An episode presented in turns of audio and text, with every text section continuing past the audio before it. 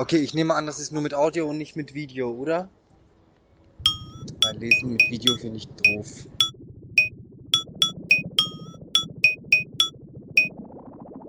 Hallo und herzlich willkommen zu uns Semikolon, dem kleinen Podcast mit literarischen Experimenten und Versuchen, gelesen von spannenden Stimmen.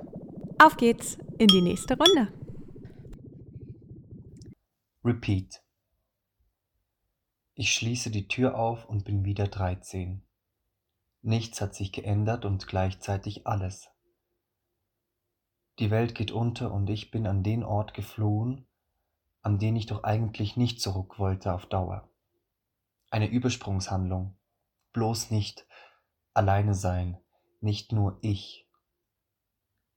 Die Wohnung meiner Kindheit ist größer als meine eigene, in der ich die Sicherungen rausgenommen, das Wasser abgestellt und alle Pflanzen übertrieben viel gegossen habe.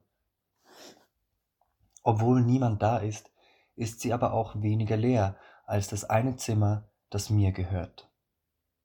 Ich betrete die Vergangenheit, in die ich fliehen darf, und falle sofort in alte Muster zurück. Ich mache mich klein, körperlich.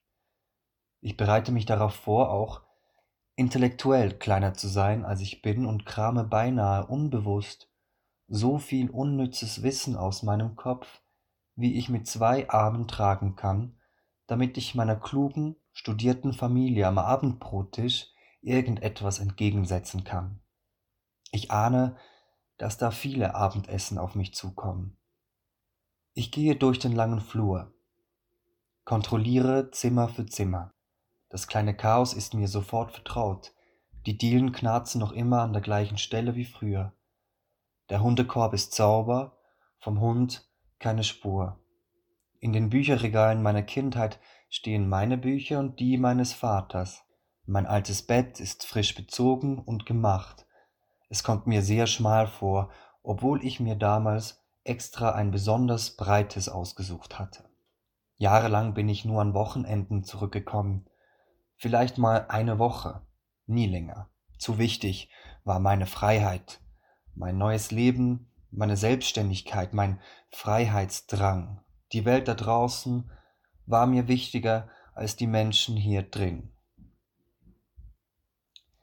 Mir kommt alles sehr klein vor und ich fühle mich eingesperrt und eingeengt. Ich setze mich auf das Kopfende meines schmalen Bettes und schiele durch den Spalt zwischen Tür und Wand. Ich erinnere mich an die Wochenenden meiner Kindheit. Spätes, sehr spätes Frühstück. Der Tisch übervoll gedeckt, das Aufdecken eine halbe Ewigkeit. Ich weiß, dass die Ausflüge ins Museum oder den Zoo danach jetzt wegfallen werden. Also bleibt nur das Rumsitzen auf dem Sofa oder am Esstisch. Irgendwann wird der Fernseher eingeschaltet inzwischen ein riesiges Modell mit einem flachen Bildschirm. Dazu Kuchen oder Schokolade. Dann die Frage nach dem Abendessen. Ich weiß, dass es darüber Streit geben wird. Das Essen. Ich bin stur und ich werde nicht nachgeben. Aber wir werden irgendwann alle zusammen essen, ein paar kluge Sprüche raushauen uns unser Wissen um die Ohren schlagen, einander nicht glauben und im Duden nachschlagen, dann noch etwas Fernsehen, ein Buch, schlafen, aufstehen und repeat. Normalerweise jeden Samstag und Sonntag. Jeder Tag ist jetzt Samstag und Sonntag. Eher Sonntag. Die Abwechslung besteht in den Inhalten der Zeitung, wobei sich auch die momentan stark auf ein Thema fokussieren. Während ich auf meinem Bett sitze und darauf warte, dass die anderen vom Einkaufen zurückkommen und wir in die gemeinsame Isolation starten, spule ich die kommenden Wochen vor meinem inneren Auge ab. Ich werde an meiner Familie kleben wie eine Fliege an einem gelben Klebestreifen. Es wird mich verrückt machen, nichts zu tun zu haben, aber ich werde unfähig sein, mich aus dieser Starre zu lösen, ich werde mich nicht absondern und etwas alleine tun, die Zeit nicht nutzen können. Ich werde Streit suchen, stur sein, mit ihnen lachen, sie anschreien und Türen knallen. Vielleicht werde ich Teller werfen. Das kann ich noch nicht abschätzen. Wenn ich Glück habe, komme ich gut aus dem Bett und habe vor dem langen Frühstück noch ein paar Stunden für mich, kann joggen oder mit dem Hund gehen oder noch schnell eine Mail schreiben. Sobald das erste Guten Morgen kommt, bin ich gefangen in den Mustern von früher. Das ist jedes Mal so. Und es ist auch dieses Mal garantiert so, auch wenn ich mehrere Wochen bleibe und nicht nur ein paar Tage. Alles folgt Mustern. Normalerweise auch meine Abfahrt. Sie weist ganz klare Regeln und Verhaltensabfolgen auf. Zu spät aus dem Haus gehen, mit der Straßenbahn direkt von der Haustür in fünf Minuten zum Bahnhof, schweigender Gang zu den Gleisen, meine Reisetasche wird mir getragen, Suche nach den Wagen der zweiten Klasse, meist ein kollektives Genervtsein von der Deutschen Bahn, Einfahrt des Zuges, Einsteigen, Platz suchen, winken, Tränen meinerseits, der Wunsch, mich besser eingebracht zu haben, die Zeit besser genutzt zu haben. Verschwinden der Heimatstadt. Zurück in meinem Singelleben komme ich nur langsam in meinen eigenen Strukturen an. Ich habe so oft den Wohnort gewechselt, dass ich wenige Muster wirklich eingefahren habe wie die in der alten Heimat. Sobald ich aber einen Rhythmus für mich gefunden habe, kaufe ich eine Fahrkarte nach Hause und steige in den ICE. Das gleiche rückwärts. Einfahrt des Zuges in die Stadt, ohne Tränen und Winken.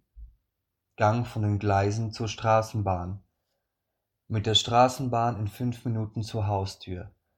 Treppen hoch, aufschließen, dreizehn sein. Kurz durchatmen, alle begrüßen, genervt sein, sich freuen. Joggen, Frühstück, Fernsehen und Schokolade, Abendbrot. Und repeat, repeat, repeat bis zum nächsten Mal. Nur dass es dieses Mal dauern wird, bis ich auf die Repeat-Taste drücke.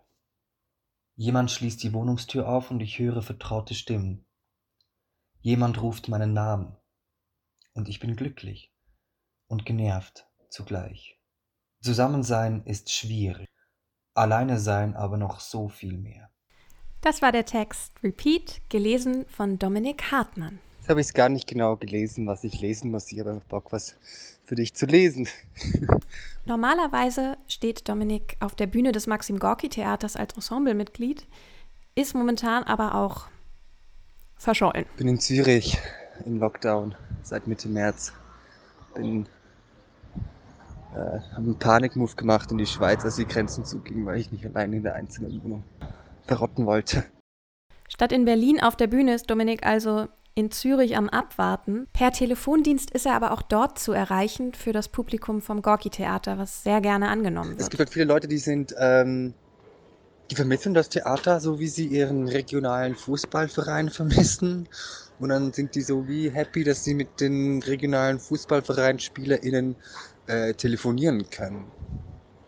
Ich habe jetzt mal einen Telefondienst gemacht und habe ich wirklich einfach mit einer äh, ange fixen Theatergängerin, anfangs 30, einfach gequatscht, aber einfach ganz normal. War dann doch für 45 Minuten. Und der anderen habe ich was vorgelesen. Eben diesen schwulen Porno. Also ich habe auch äh, andere Sachen zur Auswahl, aber ich habe natürlich gefragt, was die. Ich darf was vorlesen. Es ist mega easy, aber ich glaube für die Leute, die so das vermissen und das denen wirklich wichtig ist, das ist mega schön. Ich dachte auch so, wer ruft da an? aber ist gut. Wann es Dominik dann wieder live und in Farbe in Berlin geben wird, steht noch so ein bisschen in den Sternen. Lockdown.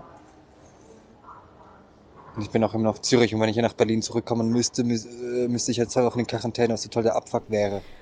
Damit das nicht passiert, warten wir lieber noch ein bisschen und lassen es beim Vorlesen, ob am Telefon oder im Podcast, bis wir Dominik wieder in Berlin sehen können. Das war unser Semikolon für heute mit Dominik Hartmann. Musik wie immer von Sir Henry. Genießt die Maisonne, bleibt gesund und bis zum nächsten Mal. Alles Liebe, eure Charlie.